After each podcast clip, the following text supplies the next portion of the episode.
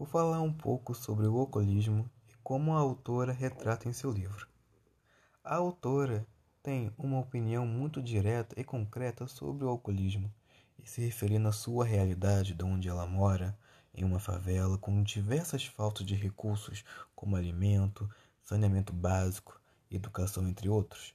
Ela questiona o fato de sempre oferecer pinga, né, ao invés de oferecer um quilo de feijão ou arroz.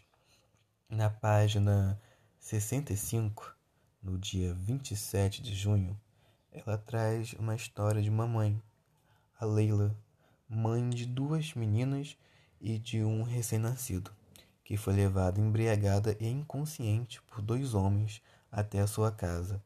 E a autora se pergunta, se questiona o que leva essa mãe a chegar a esse ponto, né?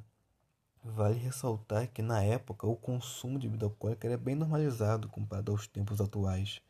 E é bem visível que o alcoolismo, esse consumo excessivo de bebida alcoólica, é bem presente no meio social onde a autora se encontra no período que ela escreveu esse diário. Essa necessidade, essa dependência de se sentir bem ao ponto de fugir da própria realidade. No texto mostra que isso é extremamente prejudicial e perigoso, não só para quem está consumindo, mas também para quem está convivendo com essa pessoa que tem esse consumo excessivo, com relatos de violências domésticas, abandono parental e brigas sem sentidos e a autora fica se perguntando por que, que o favelado briga tanto por motivo nenhum. Às vezes por coisas tão pequenas que nem vale a pena levantar a voz.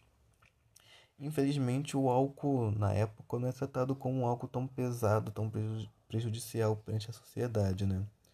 Comparado a outros tipos de drogas. É... Então, com tudo isso, a autora diz que não bebe e argumenta que a mãe cuida de três filhos sozinha e que os filhos não iriam respeitá-la, né? E ressalta que não bebe porque não gosta, e sim porque prefere gastar dinheiro com livros.